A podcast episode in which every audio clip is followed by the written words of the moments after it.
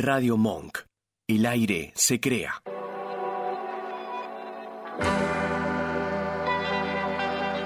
Hacemos Más Vale Magazine. Silvia Barallobre y Oscar Rodríguez. Locución. Natalia Tolaba. Jueves de 18 a 20. Escuchanos en www.radiomonk.com.ar.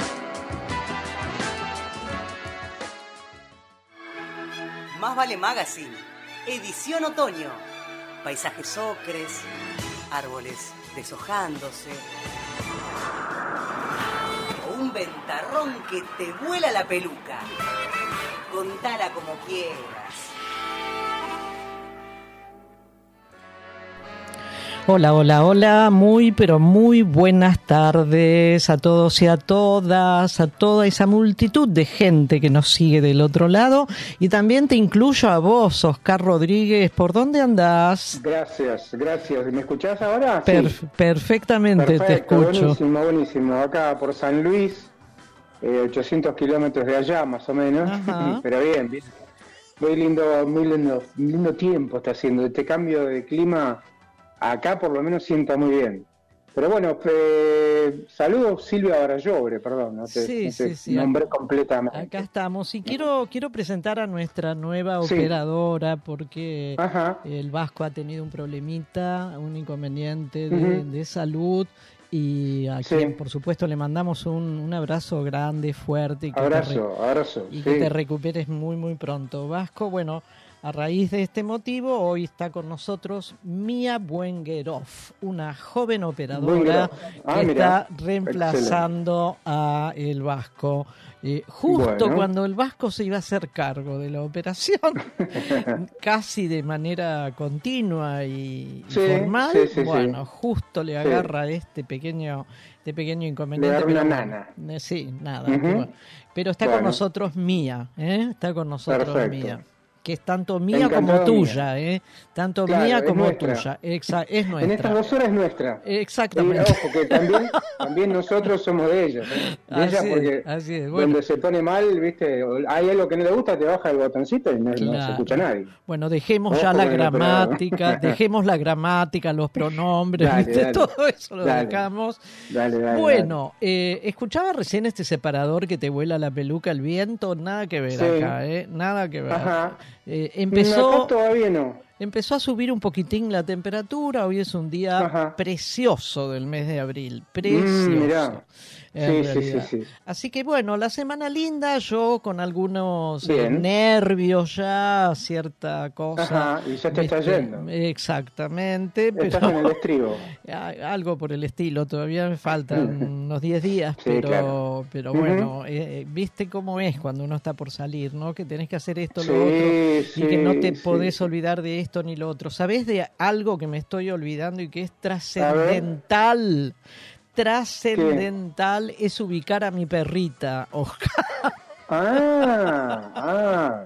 Tengo que ubicarla en algún hay lugares que te lo, te cuidan, ¿eh? Sí, ya lo sé. Hay guarderías para eso. Sí, sí, sí. Yo conozco una de hace muchos años que ha ah. cuidado a casi todos mis perros, en realidad. Ah, eh, pero bueno, la tengo que llamar. Ella es Florencia, que es una cuidadora 10, mm, top 10. Top 10. Ajá, excelente. Pero me estoy olvidando de hacerlo, me estoy olvidando. Así que ya mismo ah, lo, voy a anotar en mi agenda. Bueno, fuera de eso, más o menos todo está encaminado, pero los nervios, viste algún que otro dolorcito de panza.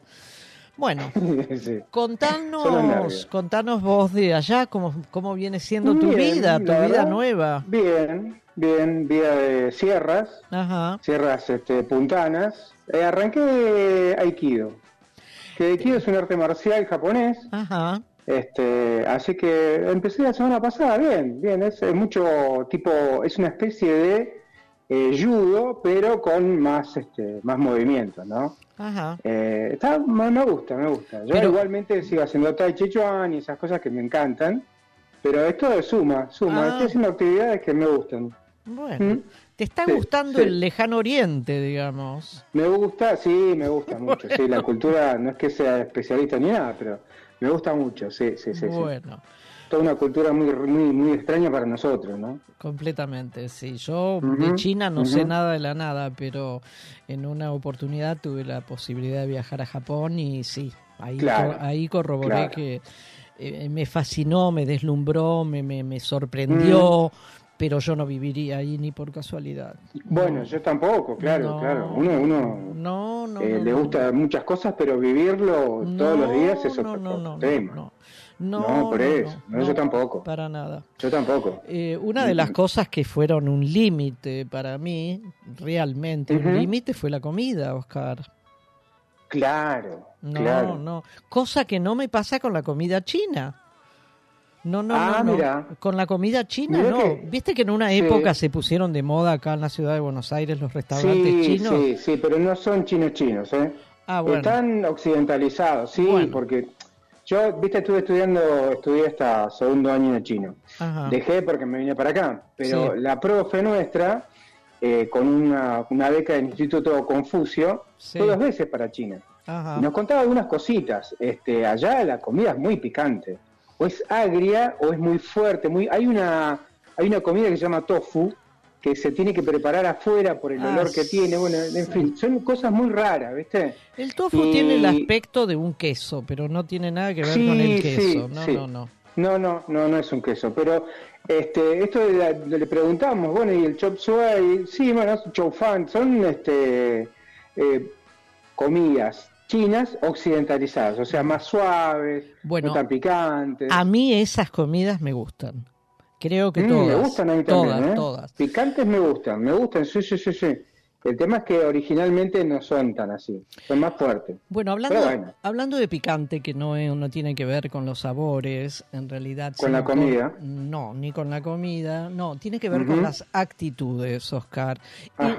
queremos, queremos, tanto vos como yo, volver a hablar del Ministerio de Educación de la Ciudad de Buenos Aires, ¿sí? Eh, que está a cargo, como bien todos sabemos, de la señora Soledad Acuña. Hace, creo que fue la semana pasada que nosotros, y si no fue la pasada, el jueves pasado fue la anterior, que hablamos de esta, de esta ocurrencia que hubo en el Ministerio de, mm, Educación porteño de poner cámaras en las escuelas de la ciudad. Esto fue, eh, empezó la, señora Acuña o su ministerio a colocar unas cámaras en el primer, eh, en dos primeros establecimientos. Uno fue la Escuela Técnica Cristóbal Hicken, que está ubicada en el corazón de Palermo, en el mismo, en el mismo predio del Botánico está esta escuela y también en la escuela número 17 del distrito escolar 8 de Parque Chacabuco. Bueno, fue tal, fue tal, y esto fue lo que comentamos, Oscar, el rechazo de toda la comunidad educativa, padres, alumnos, directivos, docentes, bueno, todo el mundo en desacuerdo, que, perdón, tuvo que sacarlas.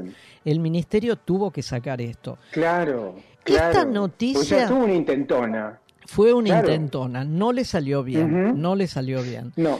Todo esto lo había advertido ya desde marzo el diario Tiempo Argentino, que es el, que consulté para esto que estoy compartiendo con todos ustedes. ¿eh? Eh, bueno, fue tan, tan grande el rechazo de todos que la ministra o el ministerio reculó como se dice, con el perdón de la palabra, reculó En, la, instalación de estos dispositivos. Pero bueno, Oscar, la cosa es que eh, el ministerio es picante, esto es lo que quiero decir nuevamente, e insiste, e insiste, insiste. Eh, son prueba y error, prueba y error hasta que queda. Bueno. Y después te la voy a decir, no, viste, ya no les importa y va a quedar así. Yo no creo, eh. yo no creo que mm, quede. Esperemos que no, esperemos que no porque los sindicatos se mueven mucho y por suerte hay otros medios que le dan voz, que le dan espacio, le dan lugar para que para difundir esto. Bueno, como justamente si no, no pasaría, ¿eh? Como justamente tiempo argentino, ¿no? Bueno, exacto, por ejemplo. Sí, sí, sí, a pesar, ¿no? Entonces de que tuvo que recular a las pocas horas, tuvo que recular. Hace apenas unas horas, hoy es 20 de abril, Oscar, nuevamente, nuevamente el ministerio que conduce la, la, señora Soledad Acuña envió un equipo técnico a la escuela número 7 del distrito escolar 8, el mismo distrito en el cual había eh, metido ya una, una cámara. Eh, o sea, otra vez es del Parque Chacabuco la escuela.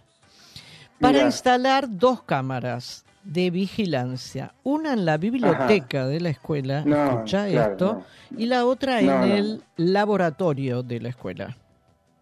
Ajá. Bueno, parece lo que, por supuesto, ya le saltaron todos a la yugular otra vez. Claro. Eh, toda la comunidad educativa, padres, alumnos, maestros, directores, eh, bueno, todo el mundo, los gremios, tal como vos estás diciendo. Eh, en la biblioteca dicen que es un espacio que está todo el tiempo ocupado y concurrido por niños de diferentes grados. Son escuelas primarias, además. Sí, sí, sí. Y en cambio en el laboratorio parece ser que no, que no hay tanta, tanto público que va y que viene. Eh... Perdóname, ¿no? Disculpame, pero ¿cuál es la seguridad de poner una cámara para chicos de primaria claro. Eh, que apunta a los bancos, digamos, ¿no? Apunta a los chicos la cámara. Claro, yo de verdad que... ¿Cuál es la seguridad ahí? ¿Que no se lastimen? Ah, no, a mí lo que me parece es que es espiar a los docentes, Oscar. Claro, sí, claro, exactamente. Es espiar a los docentes porque ya sabemos lo que es el encono que el Ministerio porteño tiene para con los docentes porteños. Los ha denostado, los ha vilipendiado, los ha humillado.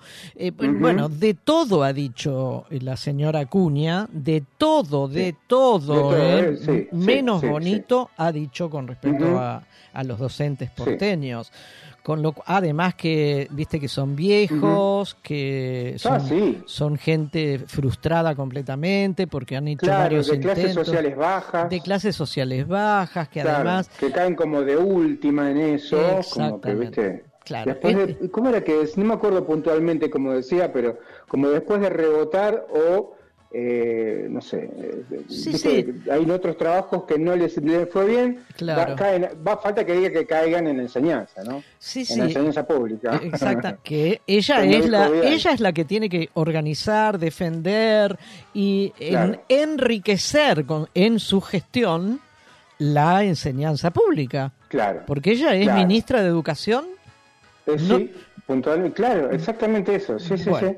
Lo cierto es que no, no, Oscar, y ella ha denostado a los docentes argentinos y puntualmente a los porteños en realidad, que es su, su campo de acción, eh, con lo cual para mí es ver si efectivamente estos docentes bajan líneas, si son K, si, si utilizan el aula como, como una plataforma de proselitismo político y todos esos disparates que dicen no que dicen algunos miembros de la oposición y en este caso la ministra de Educación. Bueno, lo cierto es que eh, eh, uno podría decir que el gobierno del señor Larreta, después de lo que pasó la primera vez, se llamó a silencio, ¿viste? El ministerio que, dirige la señora Acuña o sea, todo el gobierno de la ciudad se llamó a silencio, muy tranqui, y esperó, esperó Esperó que bajara los niveles de rechazo. Bajara la espuma. Bajara que bajara la espuma. Habiendo bajado la espuma, arremetió de nuevo. Arremetió otra vez con esto.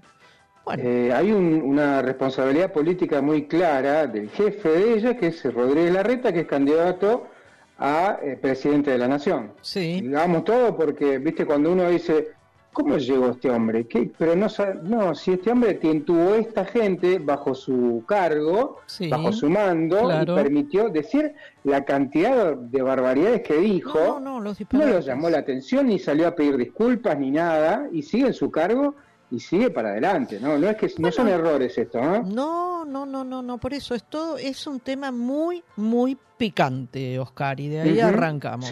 Bueno, vamos a un separador, ¿te parece? Dale, dale, dale. Dale, dólar blue, dólar blue. Dólar blue, mira qué interesante. en Más Vale Magazine estamos hueveando. Estamos navegando en la web. Huevear, como navegar. Hora No, pero ¿qué tiene el color? ¿Vale más? ¿Cuesta más el color, el blue, el azul? Yo en el laburo estoy lleno de blues, por eso no entiendo. o sea, como que vos compras 100 dólares común y que lo vendés al blue, por eso que tenés que comprar el, el, blue entonces vos también. Che, loco, eh, ahí yo estaba mirando los dólares, hay 400 dólares, pero del oficial, no del blue. Habíamos arreglado 4.400, pero del, del blue, todo etiqueta azul. Me metiste 400 dólares del oficial, que no vale nada. Capaz que cuando vos compras 100 dólares, mm, el banco no te dan el blue, te dan el otro color. Puede, puede ser vos que, vos que estás en el tema, Javi. Porque mi compañero me dice, está el dólar, que vos te venden el dólar con la cabeza chica. Y después está el blue, que es la cabeza más grande, que es el que vale más caro. Y yo cuál te estoy comprando entonces, el, el común, la cabeza chica. ¿A qué le decís el blue? ¿Al color le decís el blue? ¿O a la venta del dólar en negro? como entonces te expresaste mal vos, por eso no te entendía. Hueveando en Más Vale Magazine. colgados como dos computadoras.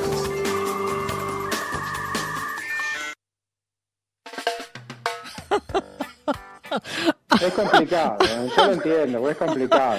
Yo lo que nunca me imaginé es que había un dólar el billete de dólar, el clásico billete de dólar que todos sabemos que es verde, no es que hay uno que es azul.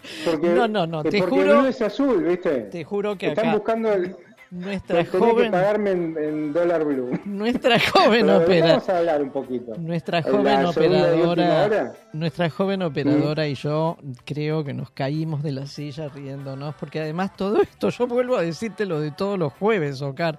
Esto y se lo decimos a nuestros oyentes. Esto no es en joda. Esto es de verdad. No, no, no. No son audios Claro, son audios que la gente le manda a Gabriel Lucero, que es el responsable de Gente Rota, y son audios de WhatsApp. No, no. Bueno, dale. Nos, cansamos de poner. bueno, vamos con otro tema, y tiene que ver un poco con la oposición, porque este diario, el diario Clarín sobre todo, siempre le hace las tapas y las notas al macrismo, al arretismo, en fin. Eh, más al arretismo que al macrismo, porque el macrismo tiene su propio diario, que es La Nación. En este caso vamos a hablar de los despidos, ¿no? Porque un diario, como diario, no se vende tanto como antes, lo de papel, pero Clarín no es solamente diario de papel. Eh, habían suspendido, habían echado directamente, no suspendido, a 48 personas, trabajadores y trabajadoras, en las áreas de audiovisual y sistema. Este, uno dice, hablar en el verso o el pretexto de la empresa es que se están actualizando, se están ayornando y hay trabajos que, bueno, ya no tienen, no, hacen ese trabajo. No, no, hacen ese trabajo que tiene que ver con las redes. O sea, no, no, no hace falta que digan eso porque se embarran más. Eh, hay todas unas cositas así sueltas que tengo anotadas acá. Seis de cada 100 pesos cobrados por el directorio de Clarín alcanzan para pagar los salarios de las y los cesanteados. O sea, 6 de cada 100 pesos. Imagínate lo que ganan los CEOs, los que están por encima, el directorio. Acá la Pero perdón, perdón Oscar, ¿el motivo de los despidos es porque no les alcanza la plata para pagarle los sueldos? Y un poco es eso y un poco que están eh, actualizando todo y ya no necesitan tanta gente, ah, pero tanto es el colmo de, los, de lo caradura. sí. El colmo del cinismo. Es el colmo, sí, sí, sí. Es una nota de Federico Amigo, se llama Dice por ahí acá otra vez, con las mismas vallas y la misma patronal. Esto lo dice una trabajadora de prensa que está ahí esperando a esto, es en calle, allá en calle Tacuarí, allá en Capital, en Cava, Ciudad Autónoma, en Tacuarí 1846, que es, este, es eh, constitución esto. Eh, y aparte, esta historia de los despidos no es de ahora, esto en los 90 eh, y en el 2000 también eh, repitieron y en el 2019 vienen echando gente bastante seguido, digamos, ¿no? No es que dejó de ganar, porque recordemos algo, eh, Clarín es un multimedio que tiene todo, todo lo que es este internet en casi toda la Argentina es de ellos. Cable Canal, multi, bueno, hay un montón de otras eh, empresas que son abonadas a Clarín que tienen que ver con ellos, o sea, que plata no le falta. ¿eh? Acá, bueno, hay una resistencia, hay un sindicato que es bastante nuevo, que es el CIPREVA, Sindicato de Prensa de Buenos Aires, y que, bueno, se pusieron el problema sobre los hombros y salieron a protestar y a, con banderas, gorros, en fin, y se, están ahí y estuvieron, forzaron una conciliación obligatoria que es la que pidió el gobierno, pero bueno, ni en lo económico ni de la reconversión digital, esto que decía, este conflicto es plenamente político, esto lo dice Carla Gaudensi, secretaria general de la Federación Argentina de Trabajadores de Prensa, que es otro sindicato. Eh, hay una mujer que es Cecilia Becchiarelli, que trabaja en el sector audiovisual, fue una de las despedidas, en, escuché esto, fue mm. despedida en 2019 esta mujer Becchiarelli. También una de las reincorporadas. Obviamente se peleó, consiguió que la reincorporara. ¿Qué pasó el domingo pasado? Le llegó un mail diciéndole que están cesanteados sin por qué, sin un motivo. El domingo le llegó y la echaron por segunda vez. Ah. Es una cosa, viste, es demasiado. Pero es, demasiado. es desprolijo, ¿no? Es desprolijo, sí, es de, no, de no, no darle importancia al trabajador, no les importa. No, no, claro ¿Mm? que sí. Hay una expresión muy, muy argentina que no la quiero decir, pero que da cuenta de esto, ¿no? De no importarte el otro, quiero decirte. Exacto, sí, exactamente. Bueno, acá hay otro periodista que es eh, Leonardo Torres y dice, es gráfico, ¿eh? la reconversión la hicimos hace solo 10 años. Eh, en 2011, Del Percio llegó al medio más grande del país, convocado por Ricardo Kirchbaum, nada menos, para construir un estudio de TV para Clarín TV. Mirá vos, te estaban pensando en poner un canal de noticias. Fue nada menos que la persona que cimentó la reconversión digital, la excusa la usaron para echarlo a él también. o sea, lo llaman para algo que después lo echan. El sistema, redes sociales y todo eso son lugares que también se ven afectados porque este, están echando gente. Eh, este cambio digital es una mentira, ¿no? Eh, así que está acá, está así todavía. Eh, recordemos, Clarín tiene un problema grave con, este, con lo legal, tiene problemas con el lugar que, usa, que, por lo menos en Canal 13, también en la zona de Constitución, se han agarrado lugares que no se pueden mediante una ley, no una ley, sino una, un, un veredicto judicial hicieron desocupar una parte, habían cerrado una calle en Constitución para juntar los dos, las dos manzanas y hacerla todo el canal. Bueno, toda esta, toda esta historia la tienen desde hace bastante, desde hace bastante y ellos tipos siguen. ¿eh? Mira, lo último, los CEOs embolsaron, dos, los CEOs, ¿no? son los, este, los capos de la empresa, embolsaron 2.078, perdón, 2.078 millones de pesos el año pasado. Mm, esto alcanza para que para que estos cesanteados trabajen un montón de años, porque no digo que no cobren, esto no cobran ni mucho.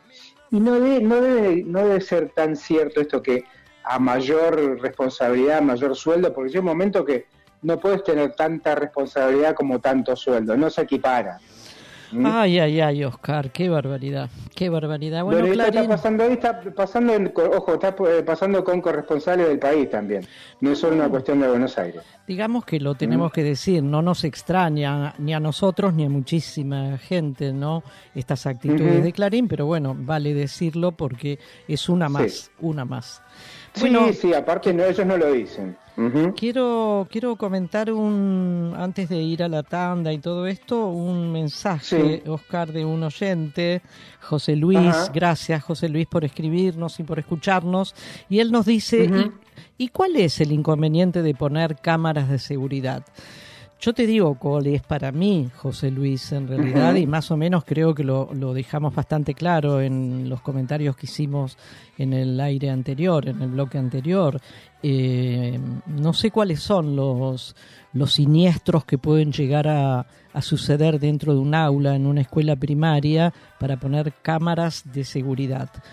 Para mí no son cámaras de seguridad, son cámaras de vigilancia, de espionaje. Exacto. Porque como todo esto tiene antecedentes y los antecedentes, José Luis, a nuestro entender, son los que comentamos.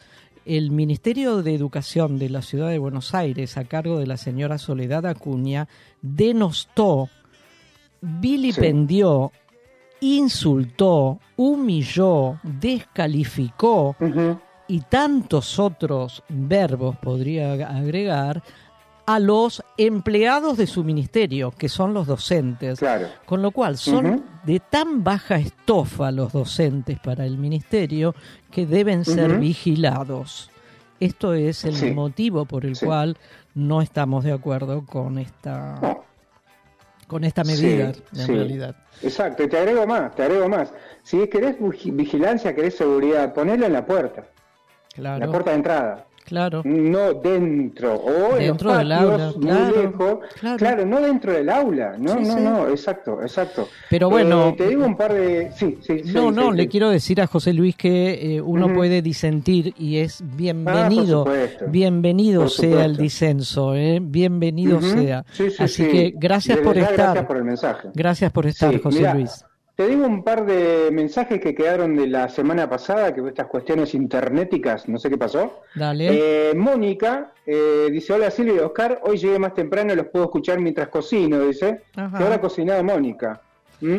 Eh, y otro, Araceli Trillo, mira, eh, también, ¿cuál es la canción de rock and roll, vieja? ah, porque estábamos con Eddie Pequeñino, ¿te acordás? Eddie Pequeñino, claro, Eddie Pequeñino. Sí sí sí, sí sí sí, sí, Y se llama Saltando en Rock, el tema que habíamos puesto. Así que si está escuchando ahora, este, hacemos este. Era un hit del momento, era un hit de este momento, del siglo XXI. Sí, 50 y pico, 50 y pico, el siglo XX. Ay, ay, ay. Bueno, vamos a la tanda, Oscar. Un Dale. Otro ah, un tema, un tema y luego a la tanda. Chau, chau. Y la tanda, sí.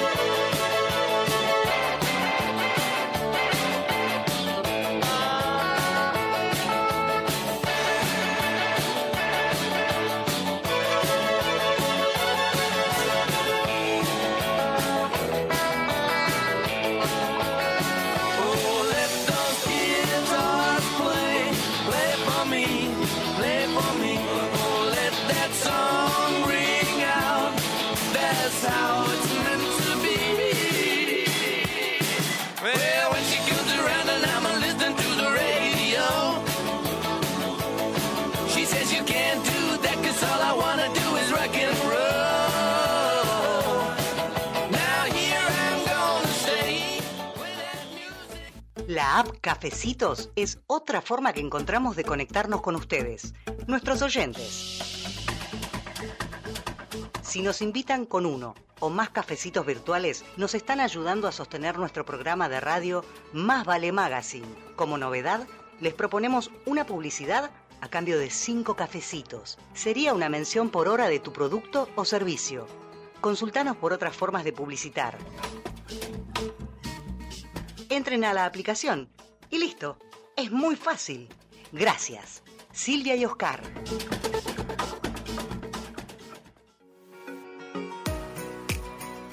Limindar Sociedad Anónima. Es una empresa argentina que opera desde 1982, dedicada a la fabricación y comercialización de lubricantes especiales y productos químicos para industrias y elabora para terceros productos químicos para el mantenimiento de piscinas, desarrollo de nuevos productos de acuerdo a las especificaciones del cliente, sustitución de importaciones, asistencia técnica pre y postventa. Limindar Sociedad Anónima Planta Industrial y Laboratorio, Camino General Belgrano 2041, esquina Bonorino, Lanús Este, Buenos Aires. Para más información ingresar en www.limindar.com.ar.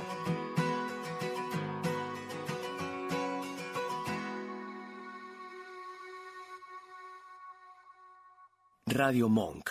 El aire se crea. En 7030 buscamos mostrarte lo emergente, lo que no se conoce. Bandas en vivo, deportes para boludes, bizarreadas de internet, música del mundo, filosofía aplicada a lo cotidiano, astrología. Todo esto y más en dos horas de contenido palo y palo. Sábados de 20 a 22 en Radio Monk. Arranca la semana con el mejor antilunes, de 18 a 19. Risas, juegos y un montón de locura en todo un tema. Conectados. Un programa ideal para tu vuelta a casa. Un magazine con actualidad, entrevistas, humor y muy buena música. Conectados con vos y con todos. Tus lunes son diferentes, de 19 a 20 horas, en Radio Mo. El sol siempre está. Un programa de actualidad que pone sobre las cartas la mesa. Para que te puedas tomar todo con soda y no dejar de estar informado. Los sábados de 18 a 19 en Radio Monk. Cine, teatro, series, entrevistas y opinión sin pauta con un twist indie y pop. Anticrítica. Martinelli al gobierno, soberano al poder. Nuestra fórmula ganadora dice lo que los demás piensan. Votanos todos los viernes de 16 a 18 horas. Escuchanos en www.radiomonk.com.ar o descargate nuestra app, disponible en Play Store como Radio Monk. Bueno, Oscar, aquí estamos eh, otra vez. El rock que pusiste era furibundo. ¿eh? Eh, sí, sí, sí, sí, sí, Estoy buscando algo de rock y está. Si cada tanto, viste, ponemos unos rockazos. No, pero un rockazo, sí, como que se te mueve el alma. un rock and roll, sí, sí, sí. Es eh, para el frío, igual no hace frío, pero está bien. nunca, nunca viene mal un roquito. No, no, eh, no, Bueno, vamos. Vos sabés lo que es el Bluetooth, ¿no? Sí. El sistema este que de forma inalámbrica te conecta una cosa con otra, o es una cosa, una cosa con otra no, porque un perro con un árbol no te lo conecta el Bluetooth. te conecta a computadoras, laptop, mouse, teclado. Muy bien explicado, muy bien explicado. muy bien, muy bien, 10 felicitado. Muchas gracias. Bueno, eh, allá por los 90 nace esto, ¿eh? ya tiene sus, años. Vos. Esta tecnología, sí, sí, hace bastante. Yo no pensé que era tanto, pero bueno, hoy por hoy, los que tenemos todavía PC de escritorio, es un lío, tener que conectar un enchufe, otro enchufe, otro enchufe, otro enchufe. Ah, es una maraña de cables y de cosas. Y bueno, este Bluetooth hace que por ahí este, se pueda conectar la impresora con el CPU, el teclado, con el CPU, todo lo que es inalámbrico es Bluetooth. Hay Una, historia con esto. Bueno, pero contame, contame eso, porque es diente azul. Diente azul. Sí, sí. pero no es eso. No. Es este. No, esto viene de los vikingos. ¿De? Eh, dos vikingos. El ingeniero ah, Kardach de Intel estaba leyendo sobre vikingos, un libro sobre los vikingos, y un, y un personaje era Harald Bluetooth. Lo propuso y al poco tiempo, bueno, quedó Bluetooth este, y es cara el Bluetooth era conocido por unificar las tribus vikingas bajo la religión cristiana. ¿Te acordás en esa época? Los vikingos salieran en barquitos a conquistar y saquear lo que sea. Han conocido gran parte del mundo con esos barquitos. Eh, resulta que eh, cuando llegan a este, lo que es el Reino Unido, este, se encuentran con el cristianismo, hay una cruza rara ahí. Y estuvo, este fue rey de Dinamarca, y lo que hizo fue unir a las tribus vikingas bajo esta religión cristiana. Ajá. Eh, fue, reinó Dinamarca, Noruega también. Y en aquella época, bueno, esto fue, eh, fue dominado por los vikingos claramente, hasta que, bueno, se empieza a independizar el resto de los países este, europeos.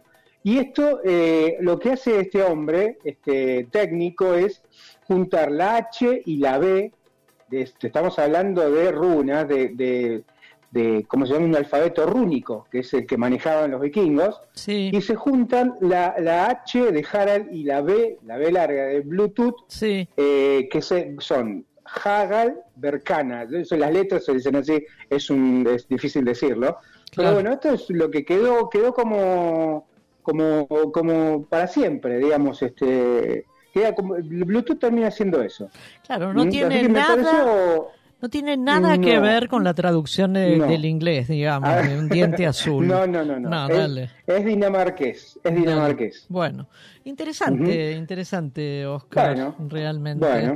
Em, tenemos que, yo querría también hacerte alguna pregunta sobre, sobre, sobre nada, sobre nada. En realidad no, fue una picardía que se me ocurrió en este momento, pero me la guardo. me hiciste transpirar. Eh, no, ah, ¿qué tengo que decir ahora? No, una picardía, una picardía, una picardía. Vamos a un, a un separador, Oscar, dale. dale, dale.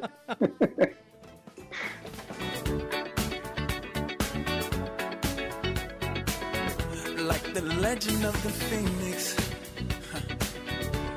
All ends with beginnings. En Más Vale Magazine.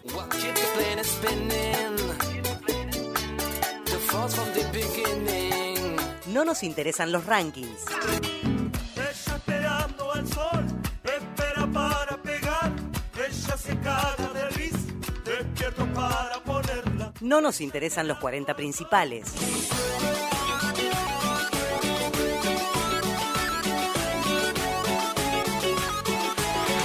La música que nos gusta.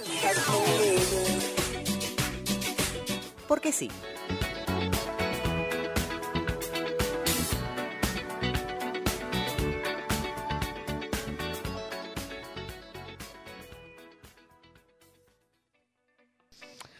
Seguimos con nuestro Más Vale Magazine. Son las 18.42 en realidad. Tenemos un montón, montón de tiempo por delante. montón de tiempo. Bueno, eh, el tema que elegí para compartir eh, hoy con todos ustedes es un tema duro, pero al mismo tiempo y lamentablemente es un tema eh, archiconocido, repetido, repetitivo, podríamos decir, pero nunca está de mal, de más, digo, recordar, tratar de, quizás, por lo menos es nuestra intención, espero que ustedes los oyentes lo tomen de esta manera, tratar como de profundizar y de, de pensar junto con ustedes algo más sobre determinados temas. En este caso el tema es la violencia institucional. ¿Quién no sabe de esto? ¿Quién no ha leído casos que hacen a la violencia institucional? Todo el eh, tiempo. Todo, el, tiempo. y todos los tiempos, por otro lado. también. Claro, exactamente. Claro. Bueno, es cualquier práctica ilegal por parte del Estado. Cualquier práctica ilegal por parte del Estado porque cuando hablamos de institucional estamos hablando del Estado. Esa práctica ilegal la pueden ejercer las fuerzas de seguridad como agentes pertenecientes a cualquiera de los órganos centralizados, descentralizados o autónomos.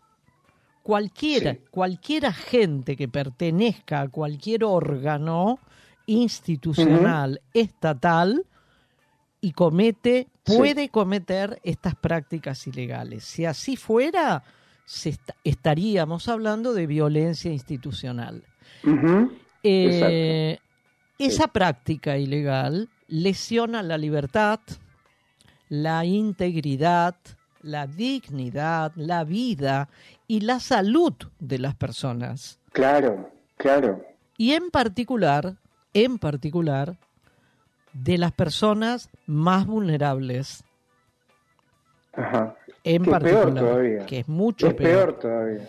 Sí, claro, claro. ¿Cuáles son las prácticas ilegales más frecuentes ejercidas por estos agentes que pertenecen a cualquier órgano del Estado, en realidad?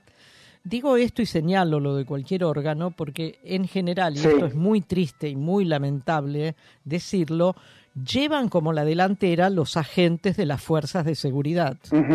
¿Sí? Sí. Ya sean ya sean eh, la Policía Federal, como la Policía de la Ciudad, como las policías bonaerense, como las policías muy probablemente también de cualquiera de todas las demás provincias de nuestro país. Claro, claro. Eh, creo que no, no, no, no está de más recordar, Oscar, una vez más, ¿no? Que eh, los que gobiernan los que gobiernan, sean quienes sean y en el ámbito en el cual estén gobernando, ya sea a nivel nacional, a nivel provincial, a nivel municipal, ¿sí? ¿Quiénes gobiernan? Esto lo tenemos que tener muy en claro, ¿eh? muy en claro. En todas las áreas en las que actúan y trabajan, lo deben hacer para el beneficio de la sociedad toda. Sí, sí. Parece obvio esto, ¿no? Una verdad de perogrullo parece. Pero no, no, y no está de más, creo, repetirla y recordar que quienes nos gobiernan en todas las áreas y en cualquier nivel de gobierno actúan, deben actuar y trabajar para el beneficio de la sociedad toda. Claro. Toda. Absolutamente toda. Los que lo votaron y los que no lo votaron. Y los que no, claro. Sobre todo los que no. Exactamente. Pero esto no pasa, ¿eh? Esto no pasa siempre, Oscar. No. No pasa siempre que quienes nos gobiernan, en cualquier instancia en que desarrollen su tarea de gobierno, no siempre trabajan para el beneficio de todos. No. No.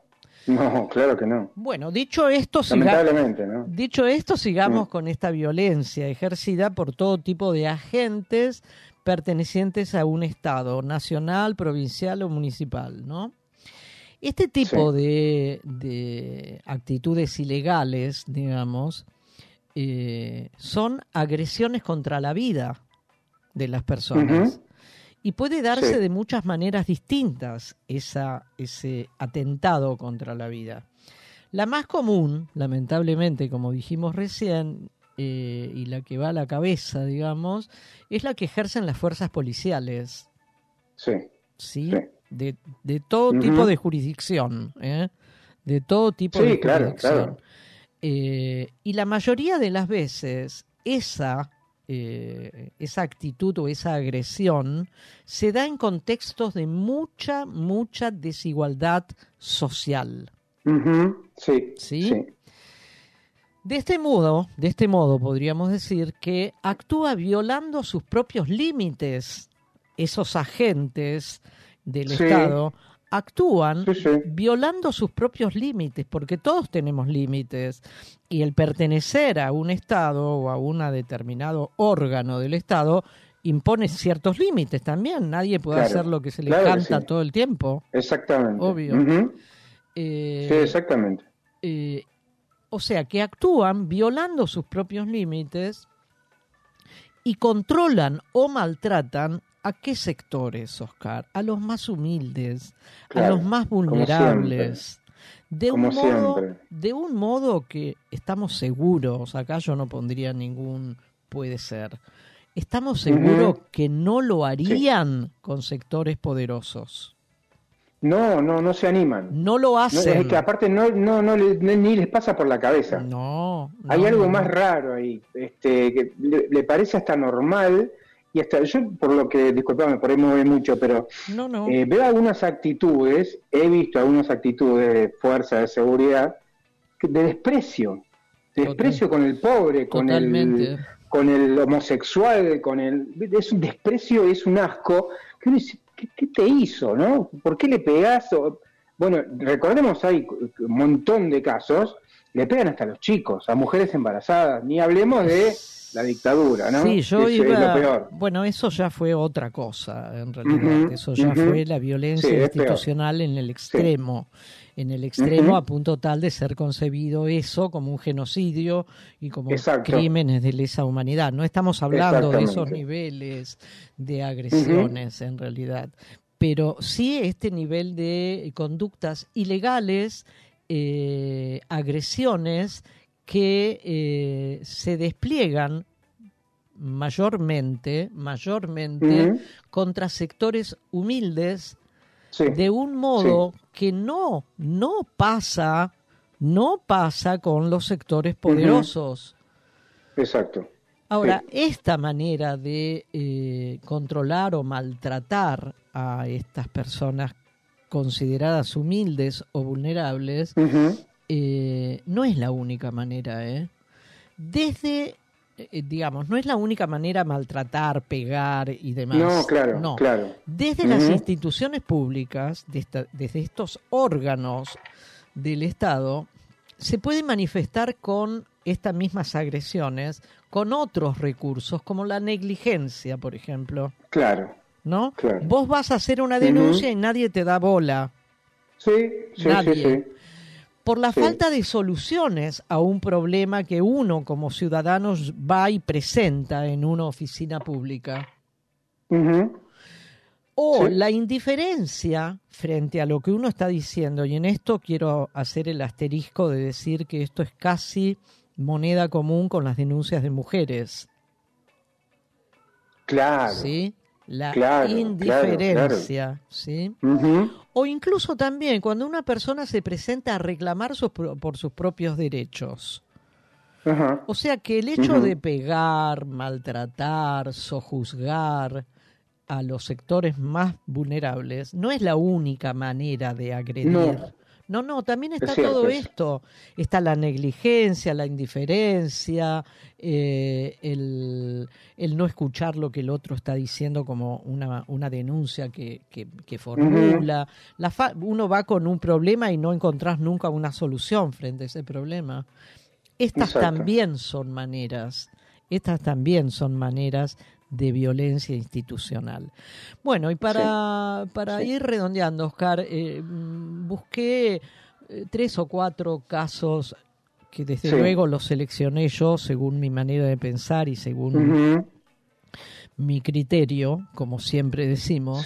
Eh, hay infinidad de casos. Hay muchos, demasiados. Exactamente. Pero bueno, empecemos por uno que para mí fue verdaderamente siniestro, como todos, pero bueno. Eh, me refiero a Luciano Arruga. Fue un chico, fue, porque murió, lo mataron. Sí, lo mataron, lo mataron. Fue un chico de 16 años que lo desapareció la policía de la provincia de Buenos Aires un 31 de enero del año 2009 en Lomas del Mirador, en el partido de La Matanza. Eh, en octubre del 14 cinco años, no, 15 años después. 15. 15, su cuerpo apareció enterrado como NN, Oscar, en un cementerio en el, en el, cementerio de la Chacarita. O sea, no solamente lo desaparecieron, lo asesinaron, lo, enterraron, lo, lo enterraron, enterraron su cuerpo. Es bien mafioso eso, ¿eh? Es un entramado Borrando, claro, borrando dueños. Exactamente.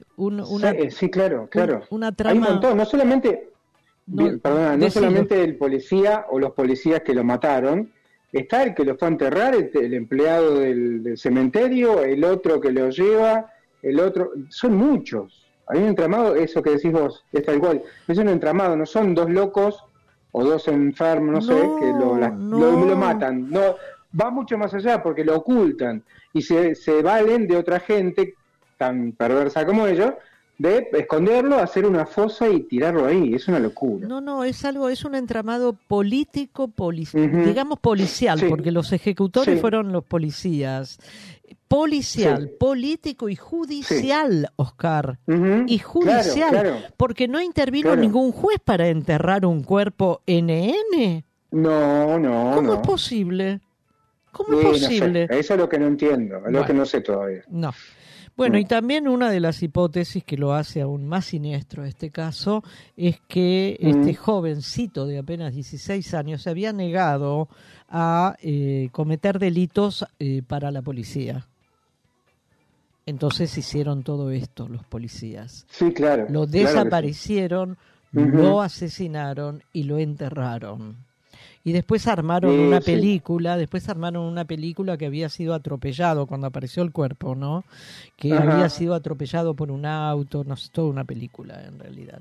Lo cierto es que esta historia eh, sigue sin dar respuestas, Oscar. Sí. Eh, mm, vos es que esa mafia que, hace, que tiene alguna policía todavía es más complicada de lo que uno cree, porque estos chicos que por ahí, no, no digo que sea el caso de Arruga, pero hay chicos que entran, por ahí son rateros, por ahí salen, entran, le piden plata, este, y lo dejan salir hasta que le consigue la plata. Entonces los pibes estos son, eh, corren peligro, está bien, ellos creen que está bien, salen a robar y le, dan la plata al, comisario, al suboficial, a quien sea, y ya está. No, pero ese chico sabe mucho. Es perverso. Sabe mucho cuando, que es muy perverso, pero cuando se agranda el tema cuando, eh, o por ahí eh, se zarpa mucho el pibe, eh, roba, ya se pone violento, lo mata la misma policía, o si sabe mucho y pretende zafar de esa cosa, también lo desaparece, lo mete preso. es muy complicado el tema. Y ahí, de ahí para arriba, esa recaudación, entre comillas, va a otros estamentos, no queda solamente en el comisario. Bueno, vamos al segundo que, que, subrayé en realidad, que es lo que sucedió hace 13 años, el 7 de diciembre del año 2010, o van a ser 13 eh, años, en el Parque Indoamericano. Sí, claro. Ahí sucedió un operativo conjunto entre la Policía Federal y la que en aquel momento se llamaba Metropolitana, que luego pasó a llamarse, que es la que tenemos hoy, Policía de la Ciudad. De la ciudad. Eh, ambas fuerzas desalojaron el, el, parque este, que pertenece a Villa Soldati, que estaba ocupado por familias que buscaban acceder a algo, a algo, ya ni siquiera te digo una vivienda, a algo. La respuesta fue tan violenta del Estado, tan violenta, respuesta ejecutada por estos brazos del Estado, que eran las policías, que dejó dos personas muertas y varios heridos.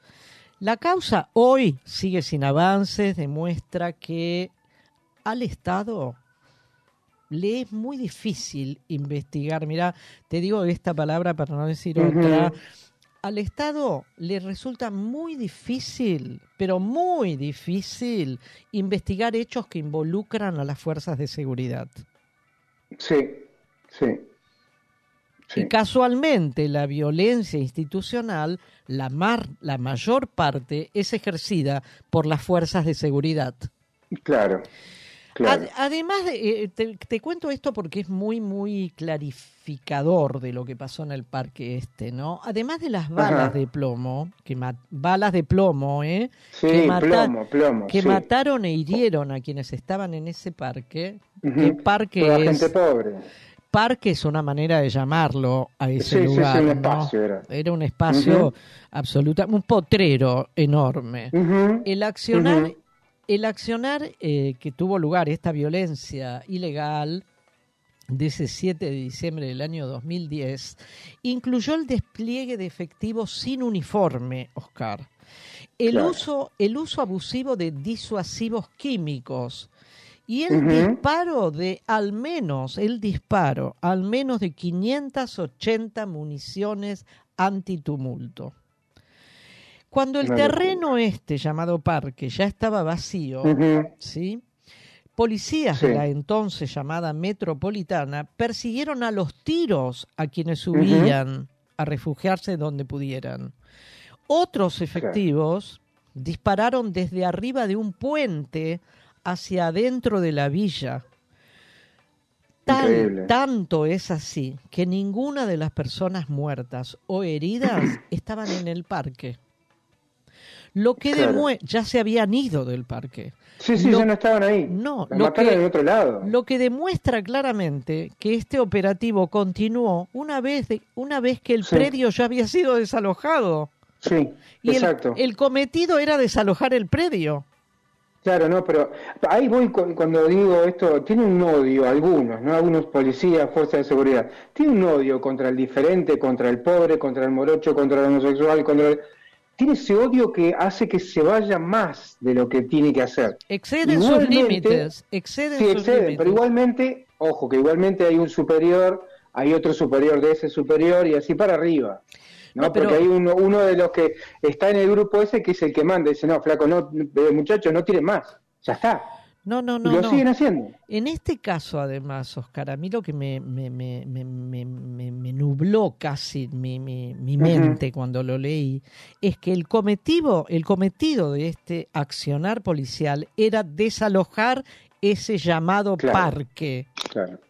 Ya estaba desalojado y mataron gente afuera del parque. Sí, sí, sí, sí, sí. Con lo cual el cometido era otro. Bueno, y el último, para terminar, eh, a mí me toca muy de cerca porque sucedió en mi barrio, este, y eh, en la comisaría de mi barrio, que es la tristemente célebre comisaría 35, que está en la calle Cuba y Núñez. La víctima fue Walter Bulacio. Uf, sí. Esto sucedió el 19 de abril de 1991. Walter tenía 17 años. Lo detuvieron, había ido a escuchar a Los Redondos, al estadio de obras. Lo detuvieron sin ningún motivo, se lo llevaron a esta tristísima comisaría que cada vez que paso yo por ahí creo que tiemblo, la comisaría 35, lo golpearon y una semana después lo golpearon de una manera bestial. Eh, una semana después murió en el hospital. Lo llevaron al hospital pirobano. Esta historia no se olvida, yo no la olvido y hay muchísimos que no lo olvidamos. Quizás le pasó todo esto al pobre Walter porque no se mostró amedrentado frente a la policía, no se mostró asustado frente, no se mostró sumiso frente a la policía. Quizás fue eso lo que permitió que estos sujetos se ensañaran con él hasta dejarlo moribundo en la comisaría de esta, en un calabozo de esta comisaría. Él estaba presente, ¿eh? el comisario de ese momento, ya no es más comisario, obviamente, se llama Miguel Ángel Espósito. Estaba presente y además participó de esto y avaló que lo lo, masacraran a golpes, en realidad. Eh, a este hombre, al comisario este, expósito, la justicia lo encontró responsable de privación, mira vos, mira vos, responsable de privación ilegítima de, de, la libertad, pero no de la tortura ni de la muerte. No, claro, no. ¿Sabes con qué, cómo lo condenaron? ¿Cómo lo condenaron? A, tres años a tres años de prisión en suspenso sin aplicación efectiva. Claro. No le pasó nada. Bueno, nada. Bueno, no le pasó eh, nada. Esto es un pequeño, un pequeño homenaje porque hoy todavía en el barrio de Núñez recordamos a Walter Bulacio. Hoy. Perfecto, muy bien. 17 años, no, 91, 9 más 23 son 32 años, Oscar. 32 años que transcurrieron sin pena ni gloria, porque por supuesto vamos a recontra afirmar que al Estado, cualquiera sea él, le es muy difícil juzgar a las fuerzas de seguridad. ¿Cuál será la dificultad? que, eso sería, sería juzgarse a sí mismo. Claro. Bueno. Porque son parte de todo. Escuchamos un tema, Oscar. Dale, dale. dale. Y seguimos en la segunda hora. Perfecto.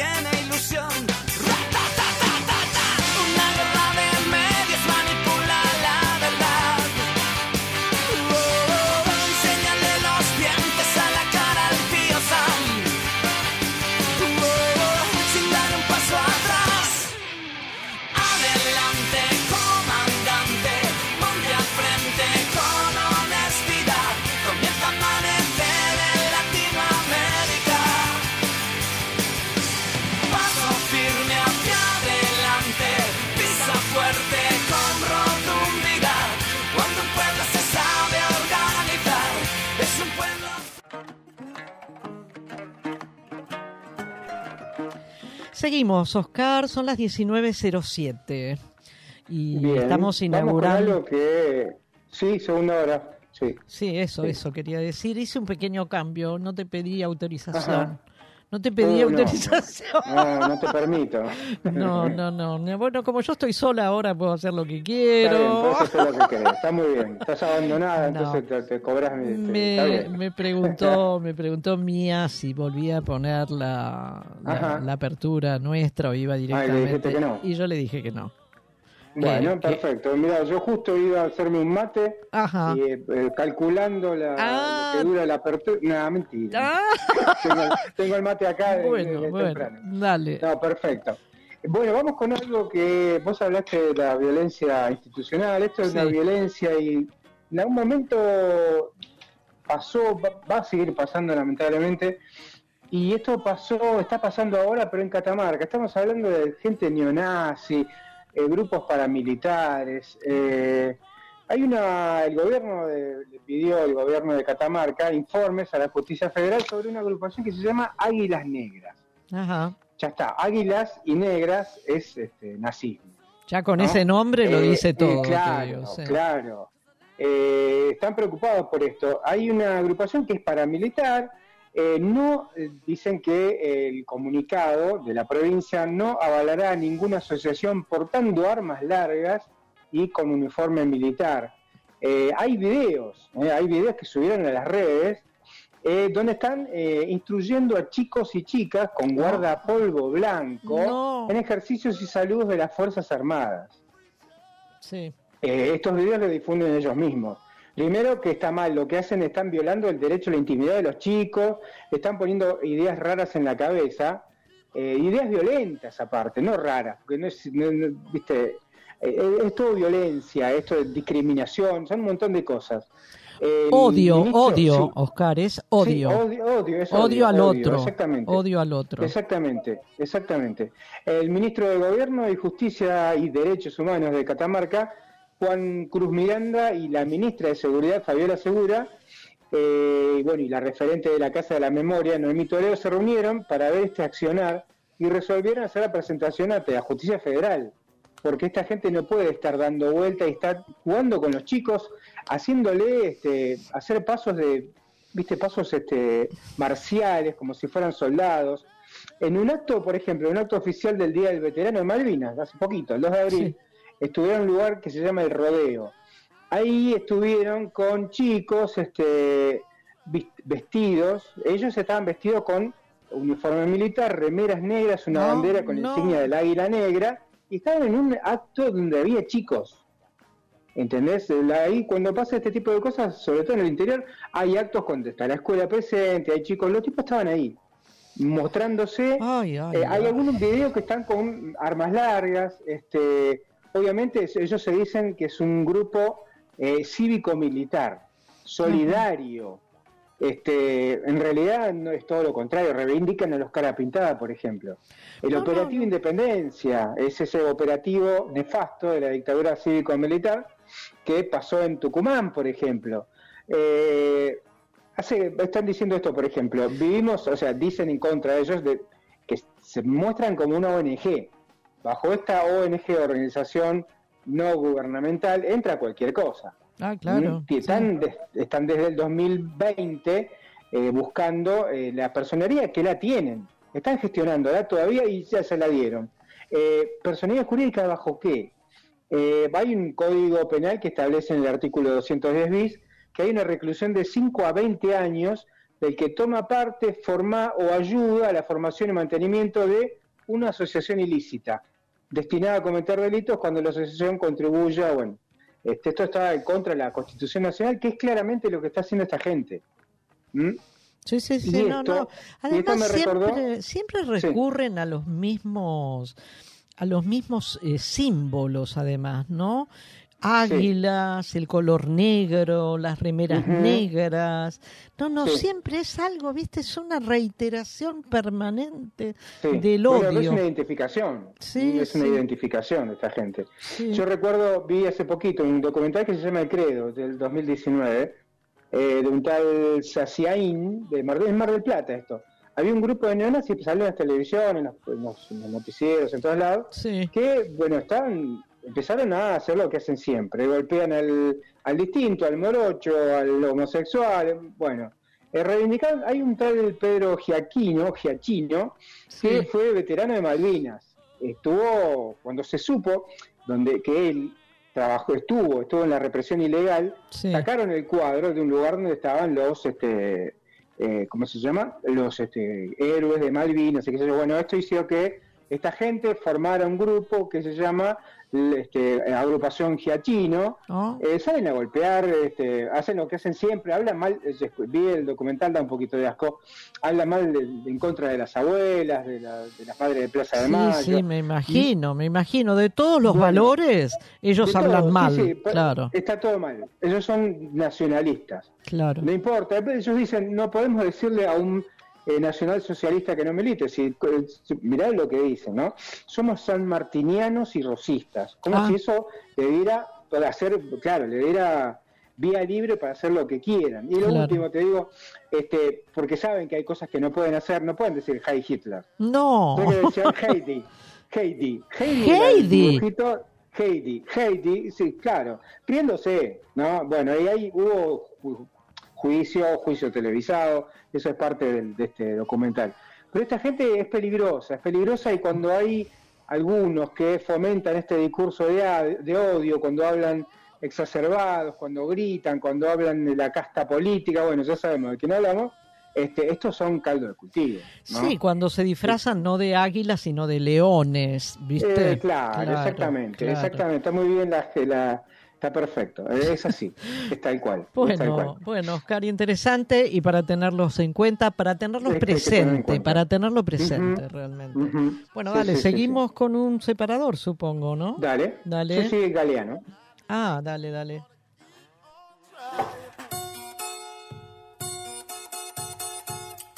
Los grandes medios de comunicación que reproduce el sistema de poder en el mundo que toman examen de democracia a cada país.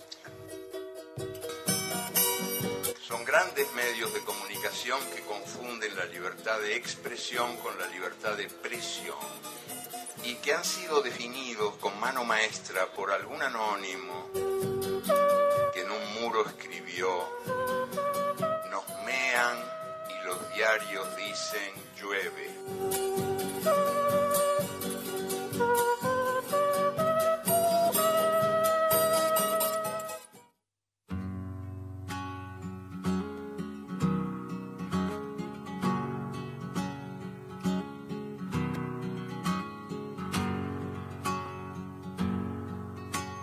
Compañeros poetas, tomando en cuenta los últimos sucesos, en la poesía quisiera preguntar,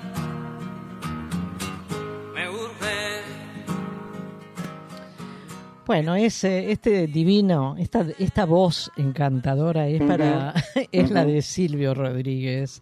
Eh, y además esa tonada cubana que a mí a mí me a mí me puede soy una señora grande pero me sigue pudiendo esa tonada.